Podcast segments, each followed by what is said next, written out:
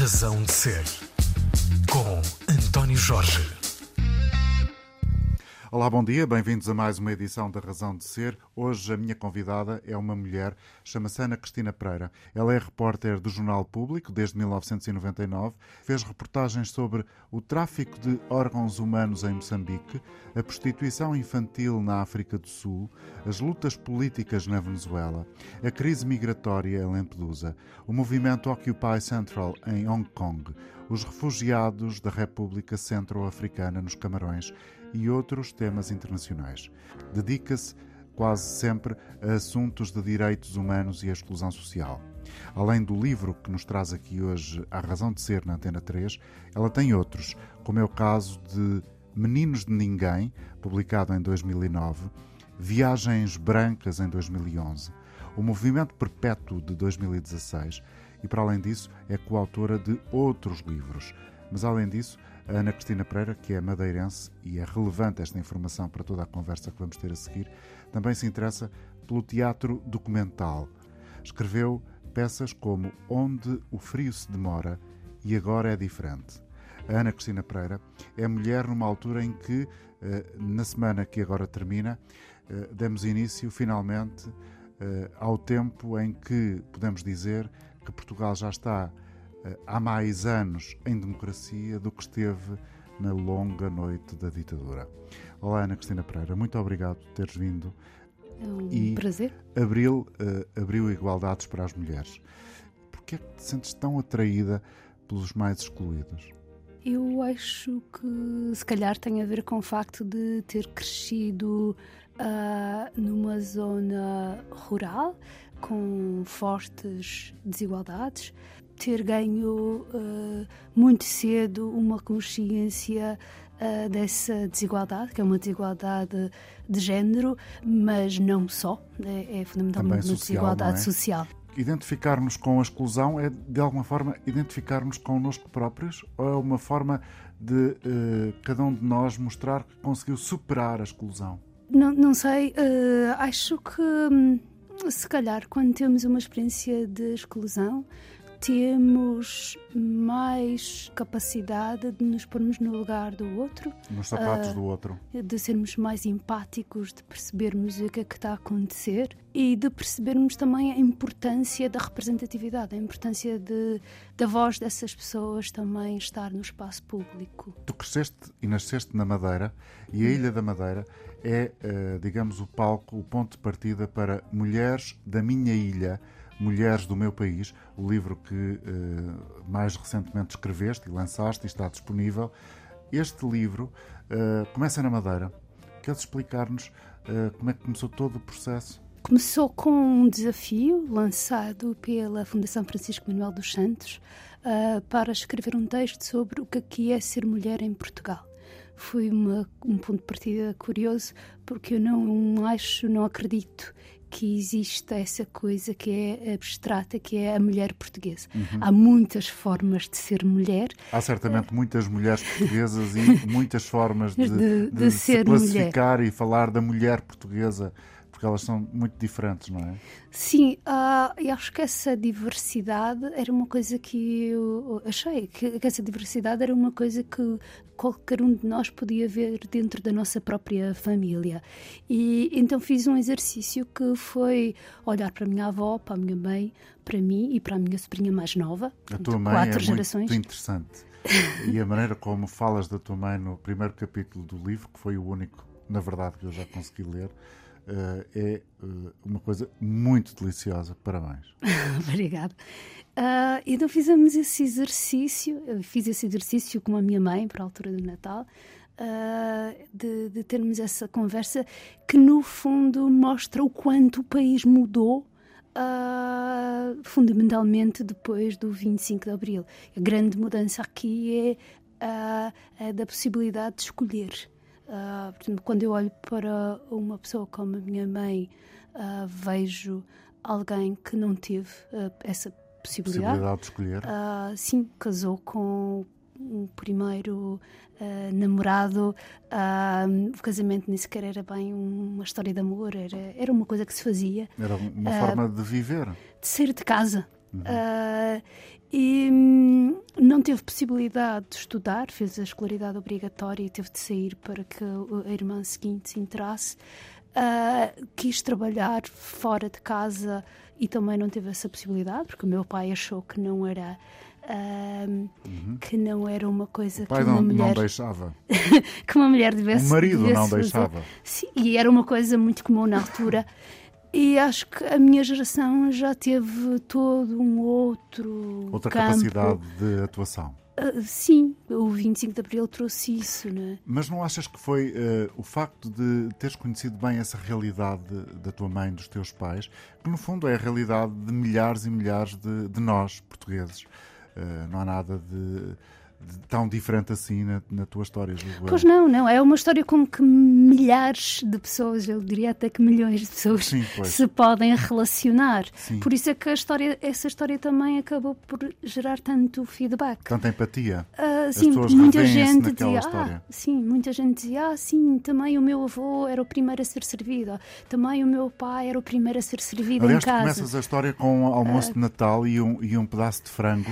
Porque é que o teu pai tinha direito a comer a, a coxa do frango, não é? E a tua mãe não, só comia as asas do frango, que são habitualmente as partes do frango que ou do galo, uh, porque, porque era ainda por cima. Uh, uh, como dizer, era lá de casa, era, foi, cresceu lá em casa, foi, falta uma palavra. Foi criado foi pelo criado, meu próprio pai. criado lá em casa. e portanto as mulheres não, a tua mãe não comia a melhor parte do galo. Uh, o meu pai não gostou nada que eu tivesse contado essa história. Uh... Mas eu, eu, acho que a história é muito, muito frequente. Sim, acho que é simbólica do sacrifício uh, que muitas mulheres fizeram a vida toda, em que davam o, o, o melhor pedaço uhum. ao marido, o marido era o primeiro a escolher, e davam o, os, os seguintes melhores pedaços aos filhos e comiam o que sobrava, o que nenhuma outra pessoa da família queria e comiam se houvesse, não é? Porque às vezes, Mas quando é chegava assim tão... a parte dela, Sim, já, não, já havia. não havia. Mas isso não é assim tão extraordinário. Se eu e tu tivermos convidados em casa e se um de nós estiver a cozinhar, eu dou a dizer um de nós, mas é mentira porque eu não sei cozinhar. se um de nós estivéssemos a cozinhar, provavelmente também ofereceríamos aos nossos convidados as melhores partes de, do prato que estivéssemos a confeccionar. Portanto, não há. Mas é que o marido não é um convidado. Pois é essa a questão e isso faz toda a diferença. Bom, a Ana Cristina Pereira é convidada hoje da Razão Ser. Ela escreveu Mulheres da Minha Ilha, a Ilha da Madeira, Mulheres do Meu País, e vamos tentar desfiar aqui algumas histórias e o porquê uh, desta uh, aventura. E uh, vamos tentar, tentar fazê-lo sem tirar aquela que é mais importante de todas as mensagens que este programa pode transmitir, que é uh, deixar no ar a vontade de quem está a ouvir esta conversa de pegar no livro e lê-lo, porque isso é insubstituível. E, portanto, vai ser assim uma aventura tentar uh, falar do livro sem desvendar tudo. As desigualdades de género, os excluídos, sempre foi algo que te uh, atraiu muito e o teu trabalho é muito sobre eles. Um, e, portanto, todas as mulheres que fazem parte deste livro são pessoas que têm histórias de exclusão? Não. Então. Uh, não, uh, voltando atrás na, numa pergunta que me fizeste há bocado sobre o processo do livro.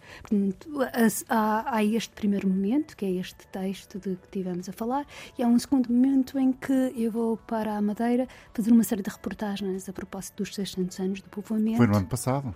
Uh, 2019. Ah, 2019. Ai meu Deus, a pandemia paralisou o pensamento.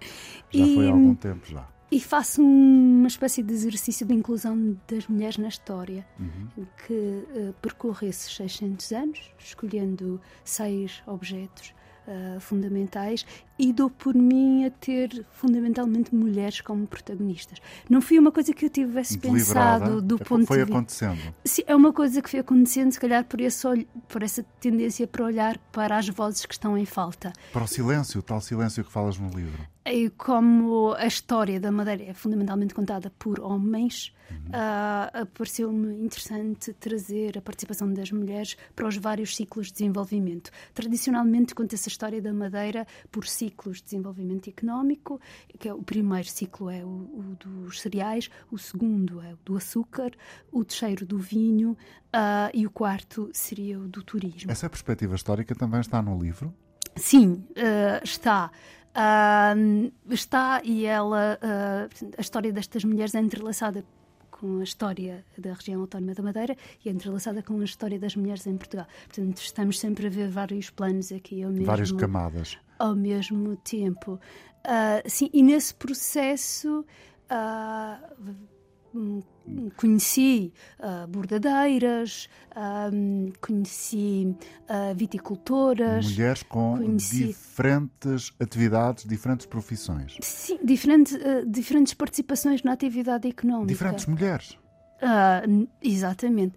Uh, mas também uh, um olhar para trás da cortina em alguns momentos. Por exemplo, a pesca uh, é contada não a partir dos armadores ou sequer uh, dos pescadores, mas contada a partir de uma mulher de um pescador. que tudo faz. Que não é pescadora? É só mulher de um pescador e que... isso deve ser gigante, uma tarefa gigante é uma angústia, é uma grande angústia, e essa grande angústia uh, da incerteza de cada vez que ele parte para o mar leva a tudo fazer para desviar os filhos do mar. É uma família que investe imenso na educação dos filhos, porque ela quer que os filhos tenham uma profissão uh, segura em terra mas longe do mar. Sim, longe do mar.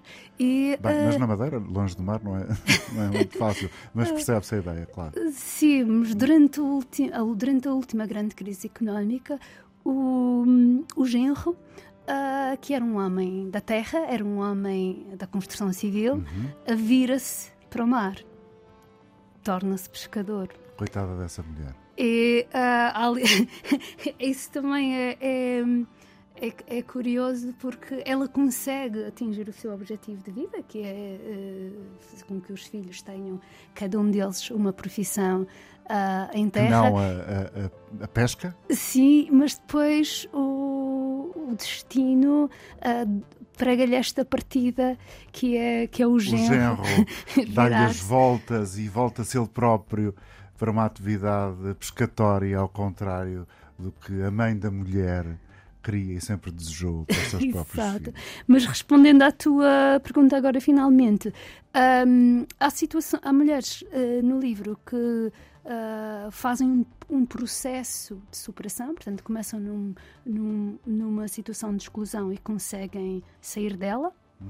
Uh, e, e há outras, menos, que já estão em, uh, crescem em famílias com algumas Posse, posses, com alguma capacidade uh, económica, sim, que permitem uh, abordar outras temáticas. Acho que também quando olhamos para as mulheres nascidas nos anos 40 e até 50, em que a pobreza era generalizada em Portugal, tu vês isso no livro, que as mulheres nascidas nessas, nessas décadas famílias, sim, nessas, uh, vêm de famílias pobres. Tempo, Uh, e depois o, o, próprio país vai saindo um bocadinho dessa pobreza. Ainda temos um nível de pobreza bastante grande, ainda temos 2 milhões de pobres em Portugal, mas não é comparável com o que tínhamos uh, nessa altura. Temos classes médias muito mais dominantes e então isso também se nota que as mulheres já nascidas nos anos 80 ou 90 uh, já são de classes De alguma médias. forma, Ana Cristina Pereira, eu e tu somos uh, filhos ou quase filhos ou pré-filhos, não interessa, da madrugada, da Revolução. E muitas vezes neste programa da rádio, aqui na Antena 3, na Razão de Ser, uh, as pessoas que por aqui passam com os meus colegas que fazem também este programa são jovens criadores, jovens músicos, jovens escritores, jovens artistas.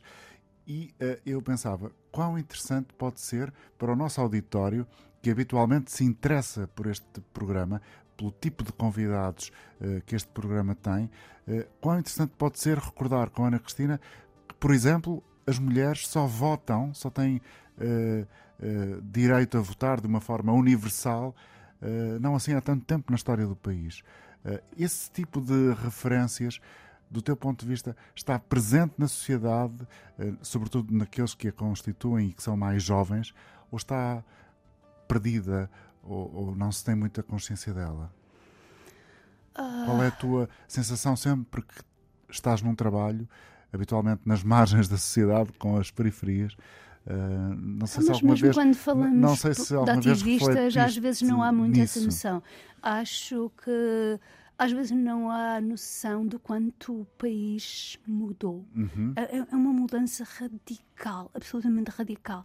Se nós pensarmos que em 1982 Ainda havia muitas mulheres com uh, lenços pretos na cabeça, por não, exemplo. ainda não era crime bater na mulher e nos filhos. Ainda não era crime bater na mulher e nos filhos. Era uma coisa absolutamente aceite. Uh, em 1982, o país criminaliza finalmente uh, a violência uh, contra os cônjuges e contra o, os filhos. É, foi uma coisa que aconteceu ainda agora, não é? Anteontem, basicamente. Pá, é extraordinário É. uh, o caminho que nós fizemos. Estamos a falar de, atualmente, a violência doméstica é o crime mais reportado em Portugal. Envolve anualmente à volta de 30 mil denúncias. Portanto, é, é uma coisa, uh, é, é um fenómeno muito, muito presente na sociedade portuguesa. É um dos maiores problemas da sociedade portuguesa, no meu ponto de vista. Mas uh, estas 30 mil queixas também mostram esse, essa saída do silêncio, porque quando eu comecei a trabalhar no jornalismo, uh, nós tínhamos à volta de 7 mil queixas. Eu lembro-me perfeitamente do primeiro trabalho que fiz uh, com números, porque nem sequer havia números. E, E os primeiros havia- números são ainda- pai de 2 mil. Sim, ainda não havia muita cultura dos dados que agora há, não é? Sim, eu- os primeiros números que saem, ah, que são com um projeto que se chamava Projeto Inovar, do MAI, ah, no início deste século, ah, e são 7 mil queixas. E não quer dizer que nós agora temos ah, menos violência, mais violência, perdão, do que tínhamos no início do século. Não temos. Temos é mais gente que se rebela contra essa violência. Que se incomoda, que abre a boca para a denunciar. Minha convidada hoje na Razão de Ser é a jornalista neste momento do Jornal Público, Ana Cristina Pereira. O motivo do nosso encontro hoje aqui aos microfones da Antena 3 é o facto dela ter escrito muitíssimo eh, recentemente, muito recentemente, um livro que tem o título Mulheres da Minha Ilha, Mulheres do Meu País, numa altura em que estamos a celebrar os 50 anos do 25 de Abril. Eh, o livro eh, também tem esta oportunidade. Ele resulta de um primeiro trabalho, de uma primeira eh, encomenda, digamos assim, não sei se a palavra é certa. Não, eu da não gosto. Eu Fundação. sou jornalista, Sim. essa palavra. Pronto, ok. Mas de, de- de um, de um desafio que a Fundação Francisco Manuel dos Santos te fez sobre tentar perceber o que era a, realidade da mulher portuguesa hoje. Estou a, a- a ser certo na recuperação da informação que até agora já foi alimentando esta nossa conversa. Se eu disser alguma coisa errada, Ana Cristina, corrige, por favor. E eh, na Madeira começaste a conversar, eh, sem te aperceberes, com muitas mulheres de diferentes atividades, de diferentes eh, escalas sociais, e eh, a partir daí foi, eh, julgo eu, não sei, podes contar, o eh, cruzar dessas histórias que começou a dar origem a este livro, a esta ideia de livro. Ah, na prim- num primeiro momento há o texto para a Fundação Francisco Manuel dos Santos ah, e há esta ideia de fazer um livro sobre as mulheres em Portugal e que seria ah, um livro que me levaria a percorrer o país, ouvindo mulheres de várias partes do país, um bocadinho na recuperação de- do que Maria Lamas fez em 1900 entre 1948 Quem foi Maria Lamas? E 1950. Maria Lamas foi uma jornalista extraordinária, absolutamente pioneira, que fez o primeiro livro ah, ah, de reportagem ah, sobre a situação das mulheres em Portugal. Esse livro foi editado em 1950, ah, foi editado entre 48 e 50 em folhetins, mas depois sai como livro em 1950 e esse livro chama-se Mulheres do Meu País. Uhum. E este livro comunica com esse.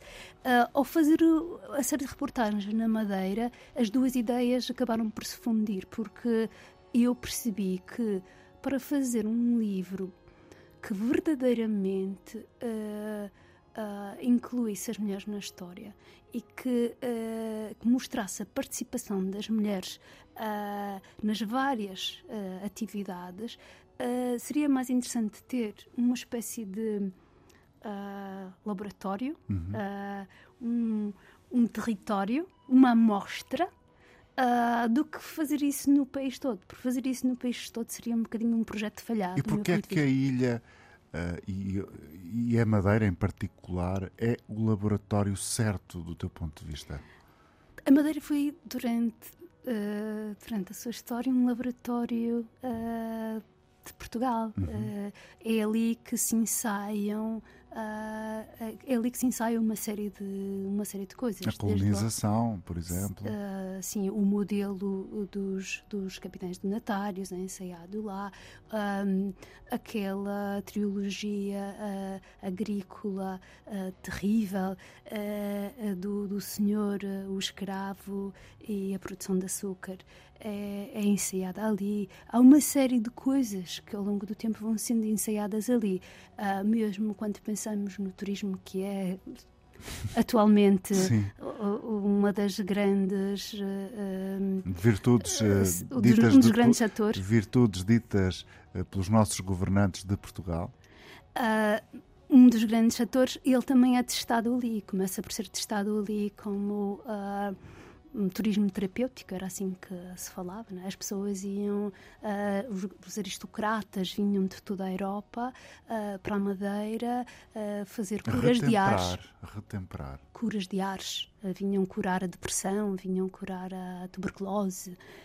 Um, e a Madeira desenvolve muito cedo esse, essas essa competências vocação. e a vocação para esse tipo de turismo. Sim, para o turismo, que depois se vai desenvolvendo um, e, portanto, a Madeira tem, natural, tem esse, historicamente esse caráter de laboratório. E tem um, é um território suficientemente grande uhum. para ter diversidade social e suficientemente pequeno para termos a verdadeira dimensão de conjunto, quer histórica, uh, quer uh, presente. E, além disso, é um lugar de fronteira, é um lugar sempre aberto ao mundo. É, é um lugar em que sempre houve gente a entrar e a sair, entrar e a sair. Gente ah. com vontade de entrar e também gente com vontade de sair. Exato. Que são coisas diferentes, não é? E, e que uh, traduzem perspectivas de vida muito distintas. Uh, sim, sem dúvida. Porque para muitos imagino que a ilha pode ser uma prisão. Sim, uh, acho que há muito essa, essa ideia da ilha prisão e da ilha paraíso. Uhum. Uh, a ilha uh, paraíso com as suas flores, as suas paisagens, a sua temperatura amena e depois a ilha prisão com as suas limitações e o horizonte sempre ali uh, com aquele apelo. Uh, então, e a falta é um de trabalho sítio... e de rendimentos de Sim. capacidade para sustentar a família e, com e mesmo a agricultura era uma agricultura muito difícil porque é um terreno muito, muito montanhoso e a Madeira viveu até uh, muito recentemente até já uh, até a década de 70 uh, os regimes de colonia em que as pessoas tinham de dar metade do que produziam ou mesmo dois terços ao dono das terras. Uh, e isso era uma espécie de era uma semi-escravatura. E uma das razões pelas quais as pessoas, para sobreviver, procuravam sair dali e ir trabalhar para, para o Brasil, para a Venezuela, para a, Venezuela, para a África do Sul, para, o, para, os Estados Unidos também. Uhum. procuraram soluções. Ou seja, fora. esse é um dos aspectos da ilha laboratório. A, a ilha migra, uh, estes fluxos sempre, pessoas a sair e pessoas a chegar, que eram os ingleses, uh, um, mas também pessoas de outras nacionalidades. Por exemplo, uh, logo no primeiro ciclo económico, tem muita gente do Mediterrâneo, fundamentalmente Itália. Um, que vêm para, para a produção do açúcar, uhum. inclusive Cristóvão Colombo, né? E, e, depois nos ciclos seguintes tens outros estrangeiros a vir, tens sempre estrangeiros a vir. Então, no ciclo do, do, do, do turismo, mais ainda, embora seja outro, outro tipo, não são pessoas para ficar, são pessoas que vêm e vão. Esse legado das pessoas que vieram ainda se nota de alguma forma nas mulheres que estão no teu livro? Nota-se, por exemplo, na linguagem. Um, há várias palavras uh, uh, que. Vêm desse tempo, que foram vem... herdadas uh, desses visitantes da, da, ilha. Sim, visitantes há um que capítulo que faz, que faz esse jogo, que é, que é um, um capítulo em que, que é protagonizado pela Neideia. Um, ela é linguista, é professora da Universidade da Madeira e fez um tese de doutoramento e pós-doutoramento sobre a cultura do açúcar. E, e, na conversa com ela, ela é uma mulher absolutamente extraordinária, um, com uma história de vida brutal. Não há outra palavra. Porque, sem revelares muito das pessoas queiram ir ler o livro? Porque ela, ela é rejeitada pelo pai à nascença por ser mulher. Uh, porque a mãe teve uma filha e teve uma segunda filha e o pai tinha aquela crença de que Queria um uma homem, mulher um- sim um claro homem- porque o homem é que transmitia ahm, portanto um- uma mulher que só dava filhas ah, arruinava a boa semente Ah, e ele rejeita a mulher e as duas crianças ah, e a mãe tem de voltar da Venezuela de barco ah, aos 25 anos, com duas filhas pequeninas, uma com um mês de vida, ahm, para uma zona Porque rural foi da Madeira. rejeitada pelo marido. Sim. E, imagino que é em 1970 uma mulher voltar com do- dois, ah, duas crianças lado eh, pelas pessoas da, da aldeia, completamente. ostracizada. E como é que sobrevive, a isso, claro. né? E, a- e a Naideia tem outra particularidade que é ela tem um estrabismo muito forte e, e há ah, um preconceito que também tem de enfrentar ah, e crianças públicas têm de enfrentar em relação a isso porque as pessoas acham que alguém que tem um problema desses não pode estudar. Ah, portanto, que ela está condenada a fazer a quarta classe e a, E saiu da escola para ir E- cuidar do- dos filhos e do marido. e a, e A servir trabalhar para o alguém. campo. Claro. Ah, porque, ah, porque era uma mulher pobre e era uma mulher com Desculpa, estrabismo. tu disseste que essa mulher chegou a, a- a- essa senhora. Pós-doutorada? Essa senhora, mas estamos a falar da mãe dela. Estamos a falar da mãe dela, quando chegou nos anos 70 Sim. à Madeira. A Naida nasce em 1970 Ok. ah, e vem com a mãe da bebê ao colo. Ok. E a Naideia queria muito ser professora e não tinha livros em casa. Tudo o que ela tinha em casa eram aquelas revistas da Cruzada. Sim. feita- Católicas. As sim, que a avó assinava, romanas. uma revista católica que a avó assinava. Então ela usava os vasos de flores Uhum. como se fossem ah, alunos e as revistinhas ah, da Cruzada ah, como se fossem livros escolares e brincava aos professores. Ela foi sempre uma excelente aluna e por ter sido sempre uma excelente aluna, os professores ah, acho que também foram incentivando e convencendo a mãe de que ela podia continuar a estudar. E há um, um- um dado absolutamente curioso que é quando ela ela consegue continuar a estudar porque o país democratizou-se e o número de escolas está a Aumentou. aumentar. E, Sim. portanto, há uma escola perto, há outra vez uma escola mais perto Não e havia ela pode necessidade de continuar. andar eh, duas horas de caminhoneta para chegar à escola. O que acontecia, e não sei se ainda acontece, mas acontecia frequentemente na Madeira. Acontecia frequentemente. E ela consegue fazer o secundário, só faz o décimo segundo no Funchal. Agora já há muitos furados na Madeira. Agora é? há muito. E hum, quando termina o 12 ano, ainda há falta de professores. E, portanto, quem tinha o 12 ano ainda podia ser convidado para, para dar aulas. E ela começa a dar aulas, ela inscreve-se na universidade e começa a dar aulas de educação cívica. E, hum, o primeiro salário dela, ela usou para comprar calças. Eu acho isto extremamente simbólico porque ela nunca tinha tido a oportunidade de usar calças. Ela usava só aquelas saias e aqueles vestidos grandes que a mãe fazia, porque elas não tinham dinheiro para isso. E as calças ainda eram uma simbologia, tinham uma simbologia de As poder. mulheres não usam calças, não é? Não usam, usam, não Não, estou, claro, perce- percebeste-me bem. Ah, e então ela pega naquele dinheiro e vai comprar, compra uma série de calças e durante muitos anos só usou calças. Ah, e há aqui uma simbologia nisto de, de empoderamento, no fundo, não é? de dizer eu não sou igual àquelas mulheres ahm, escravizadas eh, que casam-se com maridos bêbados e levam porrada, que era o que ela via na aldeia dela. Ah, ela queria ser professora, empoderada, e é uma história extraordinária. A história dela é contada ao mesmo tempo que fazemos uma espécie de jogo com palavras que vêm desse tempo, do tempo da, do ciclo do açúcar e que ainda hoje em dia se mantêm. Podes dar-me um exemplo? Ah, sim, por exemplo, uma das minhas palavras preferidas é trapicho. O trapicho era um moinho. Ah, Um moinho. Sim, que vem, é uma palavra que vem da Itália, ah, que viaja para a Espanha e depois chega a Portugal, ah, como o moinho de cana-de-açúcar. É, eh, servia para fazer. eh, É por isso que há ainda hoje algumas diferenças entre a, a forma como as pessoas na Madeira se referem a algumas coisas em relação àquilo que nós eh, conhecemos aqui. Por exemplo, as semilhas são batatas, não é? Sim, mas quer dizer eh, semente em espanhol. Isso é, é deriva. Mas isso- também tem a ver com, com, com essa presença de eh, espanhóis na ilha. Porque a, semi, a, semi, a semilha, semilha, a batata, chega em sacos que têm escrito semilha, Uhum. que é semente. É um bocadinho como o Cimbalino, não é? Que ficou, E eh, ficou, para a história da sim, cidade é um como a bocado. marca das, das, das, eh, máquinas de café. É um bocado, mas o tratuário acho que é mais engraçado, porque o tratuário, o tratuário é outro. trapiche. É, o tratuário é, vem do francês, trottoir, ah, quer dizer passeio, e é uma palavra que também persiste na Madeira. Mas o trapiche é engraçado porquê? Porque às tantas resiste um, um, O moinho? um moinho, deixou-se de usar esse, começou-se a usar a palavra engenho.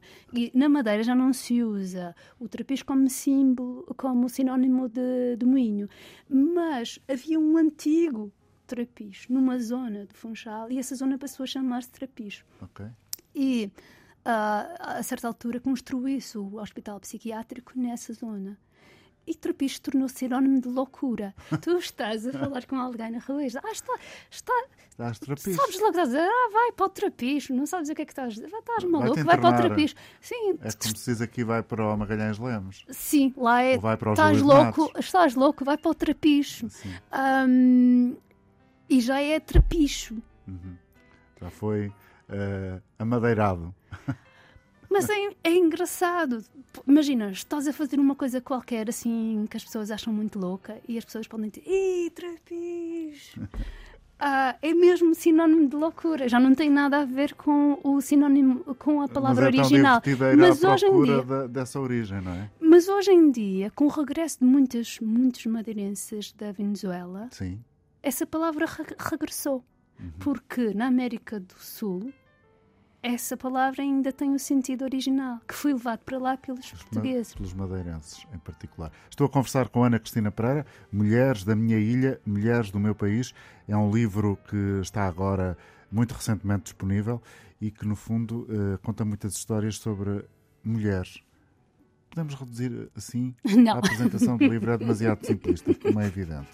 Bom, mas há uma coisa que tu disseste que, que, a propósito desta senhora professora que faz parte, que é protagonista também de, um- de um- de uma das histórias que contas aqui e que é linguista na Universidade da Madeira, professora catedrática, Não catedrática ainda. professora, mas pronto, mas, mas muito interessante, como eh, bem sublinhaste, que era ela eh, usava as plantas, as flores dos vasos que tinha lá em casa como alunos, no seu imenso desejo de ser professora, e utilizava aquelas revistinhas que eventualmente alguns ainda conhecerão, a Cruzada, que eram revistas católicas e são, que elas ainda existem, como se fossem os livros da professora. Tu própria, em pequenina, também usavas uma batata, uma semilha, espetada num garfo a fazer de microfone e a, e a querer ser, eh, já então, eh, entrevistadora e jornalista.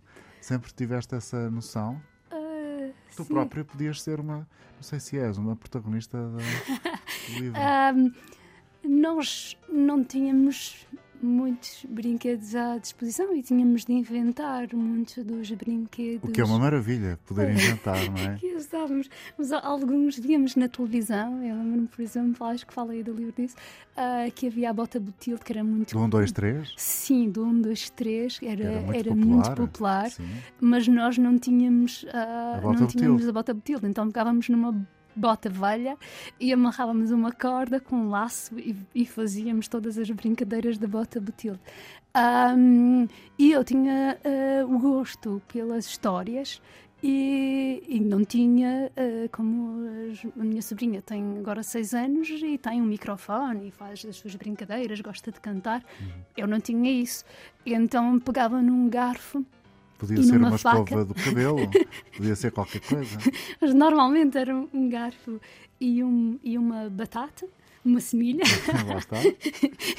e, e simulava um microfone, entrevistava as minhas primas. Na altura do, Eurovis- do Eurovisão, elas queriam sempre ser cantoras e era a minha oportunidade de as entrevistar enquanto cantoras, por exemplo. Como é que se chama esta parte do livro? Badana? A Badana, exatamente. Falta uma, faltava uma palavra. A Badana uh, tem aqui, enfim, uma descrição de, daquilo que tem sido o trabalho da Ana Cristina Pereira, que é quem estamos a ouvir com esta voz doce e pausada nesta emissão da Antena 3 da, da, da, da Razão de Ser. Destes sítios todos, uh, todos tens deles uh, memórias muito diferentes, desde a República Centro-Africana, Hong Kong. Uh, gostas muito de viajar? Faz parte também da tua ah, essência? Hong Kong... Viajas por prazer ou, ou, pelo prazer de ir à procura das histórias para, para contar no jornal? Acho que Hong Kong é bastante paradigmático dessa espécie de loucura jornalística que nós vamos todos mais ou menos tendo, senão não aguentamos uma profissão como esta. E eu estava assim um bocadinho uh, triste uhum. e decidi fazer uma viagem pelo sul da China. Mochila às costas, tipo, adeus. Fui. Vou passar por Macau, ver um amigo que tenho lá, e depois vou passar para Hong Kong, ver uma amiga que tenho lá, e vou partir de mochila, sozinha, pelo sul da esse China. Magnífico sentimento de partida. de, sim, de, é tão bom regressar, mas partir é ótimo. Ah pá, só que eu cheguei a Hong Kong e tinha, tinha começado o Occupy. Né? Então aqueles miúdos todos uh, sentados uh, nas suas tendas cá, ou de pé cá fora a protestar. Havia um mar de tendas uh, e eu achei aquilo tão extraordinário porque anos antes tinha havido aquela coisa horrível em Tiananmen e aquilo era muito perigoso. Eram miúdos que acreditavam profundamente na democracia e estavam a lutar por ela. E eu posei a minha. só, desculpa interromper, enfim, é, é, é, um triste e péssimo hábito. O Occupy Hong Kong acontece posteriormente àquela coisa do Occupy Wall Street? Sim, sim, sim. Okay. sim é. Um, e, e eu. Isto foi em 2014. E o Occupy Wall Street foi em 2011. Uh, e hum, eu e aqueles miúdos todos, aquela energia extraordinária, aquela esperança. Ah, eu pusei a minha mochila. Uh, e os miúdos arranjaram-me uma tenda e eu fiquei os 15 dias com eu fiquei 15 dias com eles, já, já tinha estado. Lá tinha... se foi a, a, a, cena de viajar sem destino, não é? Quer dizer, tinhas um tinha... destino que era o sul, era Macau e, e Hong Kong. Já tinha passado por Macau, né? E cheguei okay. ali a Hong Kong e não tinha sentido continuar. Uh, o que tinha sentido era ficar ali com eles. Para trabalhar, uh, depois contares aquela história. Sim, mas eu via os meus colegas, por exemplo, da CNN, de montes de órgãos de comunicação social, estavam lá, iam dormir para os hotéis e estavam ali um bocadinho hum. e depois iam. Uh, mas tu não, tu és uma jornalista imersiva. Eles era um olhar completamente diferente sobre aquela tentativa de revolução. Eu uh, fui para casa de alguns daqueles miúdos, conheci as suas famílias, uh, as paixões de uns pelos outros, uh, porque depois também havia isso. Claro. Estamos a falar de adolescentes claro. e de jovens adultos. as pessoas apaixonavam-se umas pelas outras, depois tinham pequenas intrigas.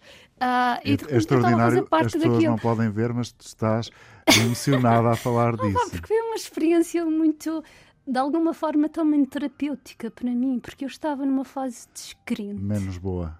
Uh, descrente e... da vida, do jornalismo? Desculpa lá a incisão mundo, uh, na tua intimidade. Sim, uh, descrente uh, a vários níveis, no jornalismo, nesta coisa que é, que é a União Europeia, que nós crescemos a acreditar nela. E, e, e agora é o que é? E, e tivemos de, uh, aqui um, um, um abalo uh, com a crise da dívida, não é? Houve uma série de, de, de, coisas em que eu acreditava profundamente e que foram abaladas. E, e, estava numa fase em que estava a tentar lutar com, com, essa, com essas mudanças todas. Com esse desencanto que a realidade tão uh, bruscamente trouxe. Estamos a falar do período da Troika em Portugal. Sim, uh, e, e, ver aquela luta daqueles miúdos. Uh, Uma espécie de foi... maio de 68 romantizado eles não conseguiram fazer a mudança que eles queriam, mas eles tentaram uhum. e, e, acho que isso é muito bonito. Eh, eles terem dado o corpo para as balas. Havia vários dias em que havia gás, eh, lançamento de gás, e eh, havia ali dias complicados. Uh, mas os miúdos voltavam todos os dias, voltavam todos os dias. Uh, não perdiam a esperança? Não, alguns deles depois acabaram por ser detidos. Uh, mas... Tu acreditas muito nesse movimento, dessa força da vontade das pessoas em querer mudança, na capacidade que as pessoas têm de provocar a mudança. Mesmo que no caso deles não tenha sucedido como era desejado, uh, só esse esforço uh, é algo que te enche o coração. Eu acredito uh, na capacidade de cada um de lutar por um mundo melhor, mas também tenho consciência de que as circunstâncias são fundamentais. E quando nós olhamos para a história destas mulheres, uhum. vemos isso, que há grandes mudanças que algumas delas conseguem fazer. Todas porque o país está a mudar. Porque o país está a mudar. Sim, desculpa. Todas elas têm um final feliz? As histórias destas mulheres?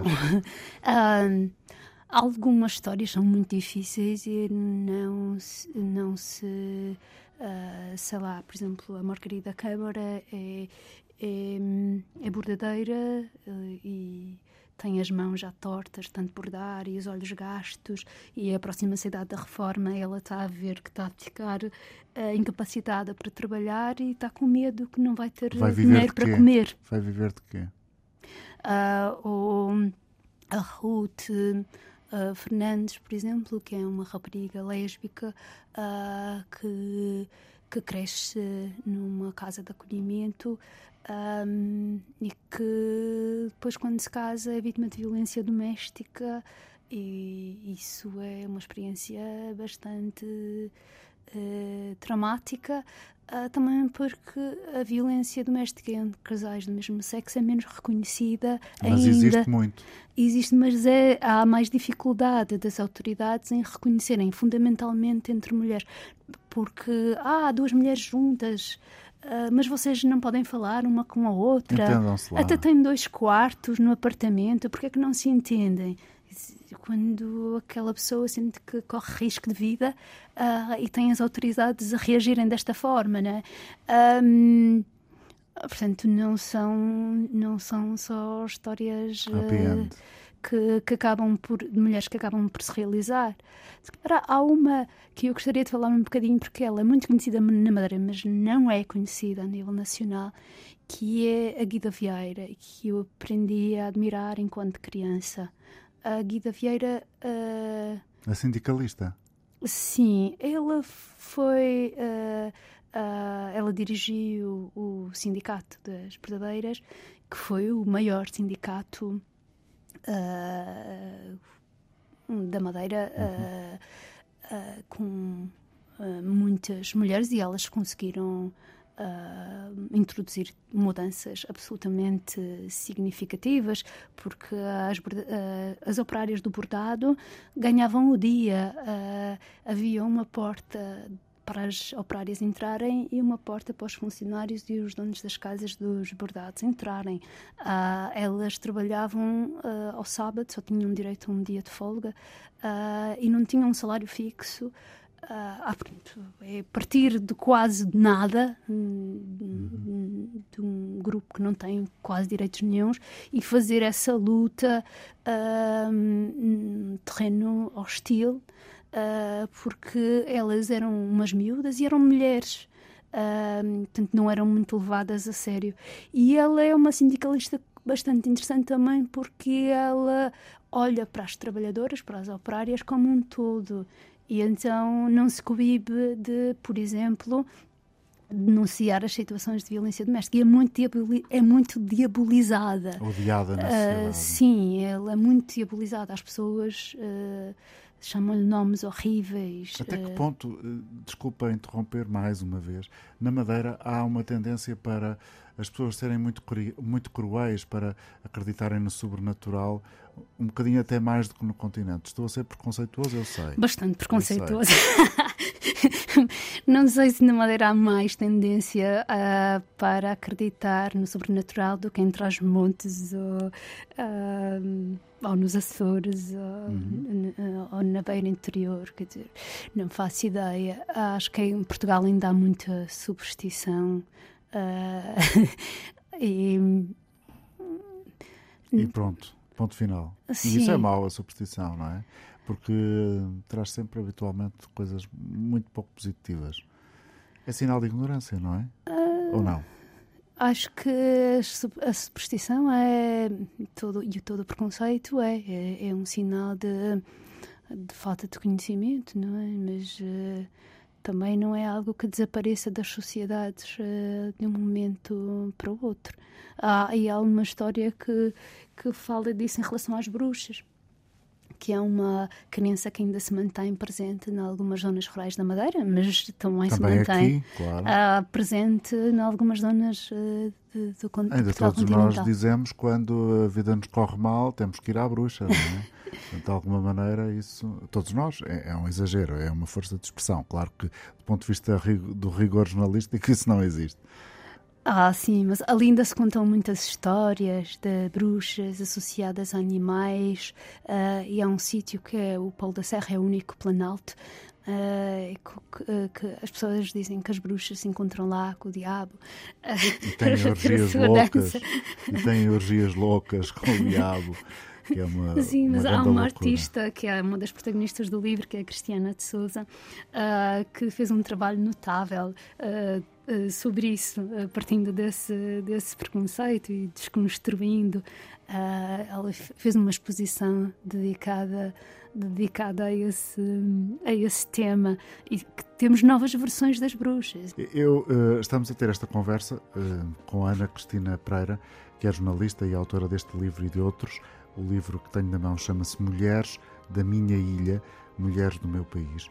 Esta conversa, muito por minha culpa, em muitos momentos pareceu muito uh, um bocadinho simplista, mas Ana Catarina, Ana Catarina, Ana Cristina Pereira não é nunca, uh, em nada do que faz, uma mulher simplista.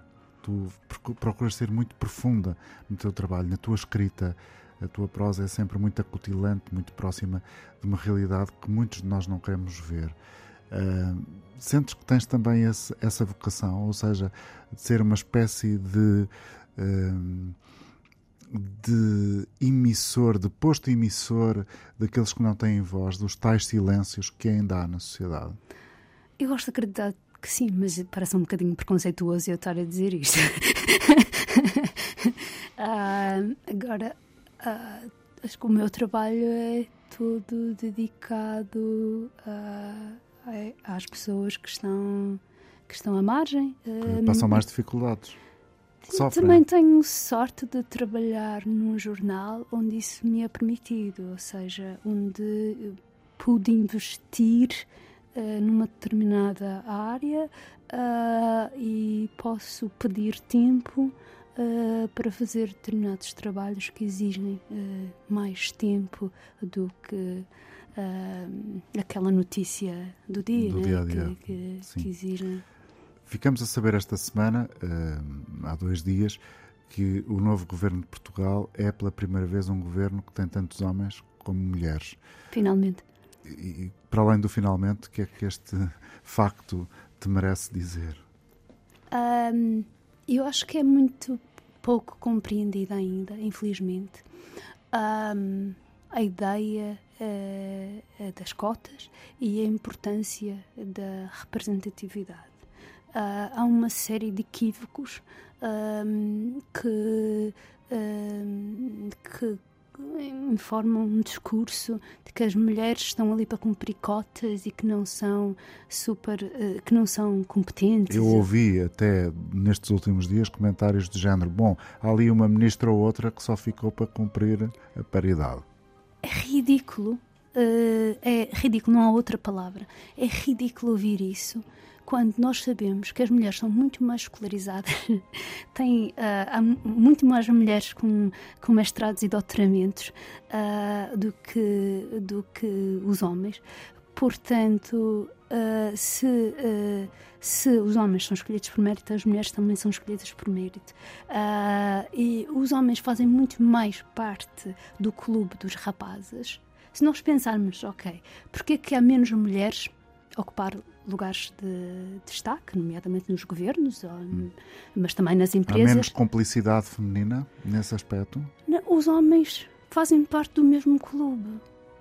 Uh, e uh, há uma sobrecarga gigante de trabalho uh, doméstico, de trabalho relacionado com a casa e com os filhos, que recai nas mulheres e que torna as mulheres menos disponíveis para aceitar cargos que implicam passar mais tempo Uh, fora de casa? No, sim, mais tempo a trabalhar, mais tempo fora de casa, uh, mais tempo um, em reuniões à noite, uh, mais tempo a viajar. E, portanto, há aqui, desde logo, uma retração das mulheres por causa disso porque os homens ainda não assumiram a sua cota parte de responsabilidades com a casa e, e, com, e com, a família.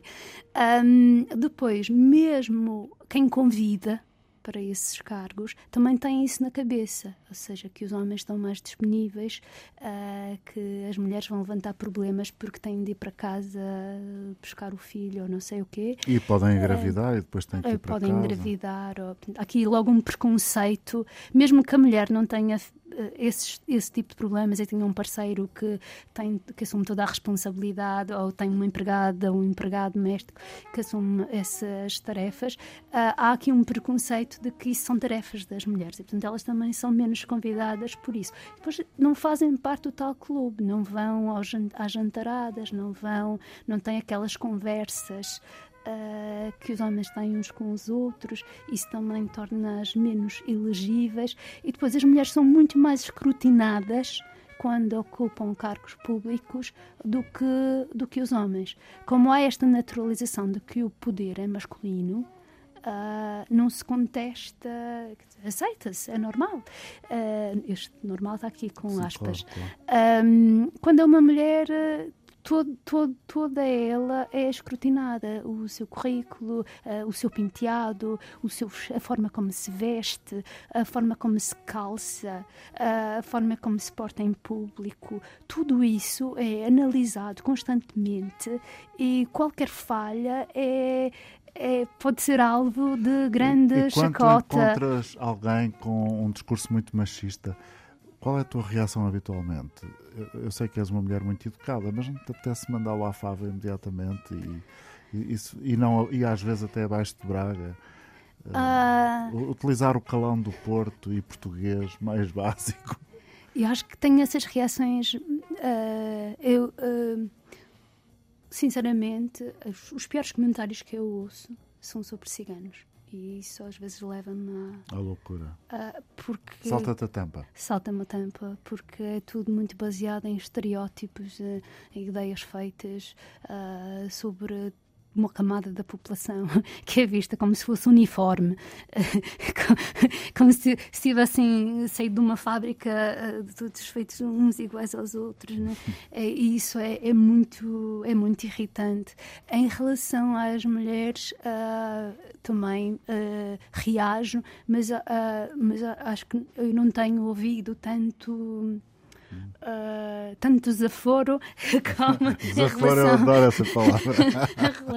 como em relação à população sim, cigana. Uh, cigana sim. Ana uh, Cristina Pereira, és uma madeirense no Porto há muitos anos. Quais são os teus sítios favoritos na cidade, na, na cidade do Porto?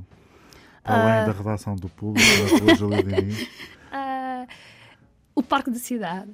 Uh, acho que assim um dos sítios uh, de eleição. uh, de eleição porque e na pandemia foi um, durante o confinamento foi foi fundamental poder sair e andar hum. no parque e ter uma certa sensação de campo no, de no meio da cidade. sim Uhum. É, é, o teu sítio de eleição. Sim, acho que... Eu no início desta conversa, ainda antes de ligarmos este microfone feito de uma faca e uma batata em cima, uh, eu dizia a Ana Cristina Pereira, tem cuidado porque eu às vezes sou altamente uh, pouco ponderado nas palavras que uso e, e, já me aconteceu começar uma entrevista por dizer, olha, o que é que gostava que dissesse na sua lápide? Não me perguntes isso, Não vou perguntar. Mas vou perguntar-te o que é que gostavas que efeito tivesse este livro?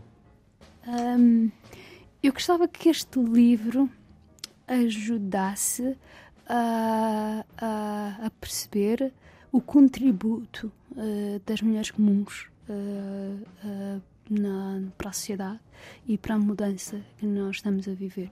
Acho que há uma ilusão de que só as pessoas que ocupam cargos de, de eleição ou que. De direção, de responsabilidade, é que de liderança, uh, uh, uh, é que são importantes. quando todos nós damos o nosso contributo, independentemente do sítio onde nós estamos, todos são importantes, todos contam. Uh, mesmo, e vou voltar uh, ao Dília, uh, cujo marido é pescador, anda na pesca do atum, mesmo que se possa, essa pessoa possa ser olhada como uma dona de casa, né? uma mulher hum. tradicional, ela dá um contributo fundamental uh, na forma como hum lidera a, a, a sua é casa. Como é e, é importante. Sim, e como, e como criou os seus filhos. Ana Cristina Pereira, jornalista, autora de Mulheres da Minha Ilha, Mulheres do Meu País, muito obrigado uh, por teres aceitado vir aqui falar sobre ti e sobre este livro. Este livro tem muitas coordenadas e infinitas nuances. As mulheres e as relações de género em que habitam são inseparáveis do tempo, das gerações e das linhagens familiares que se sucedem as memórias das experiências locais atravessam igualmente as fronteiras do espaço, aproximando o local e o global. Este é um aspecto que Sofia Abuim destaca no pós-fácil deste livro. Obrigado pela atenção de todos. Esta emissão fica, como sempre, disponível nos sítios habituais, onde quer que tenham acesso aos podcasts.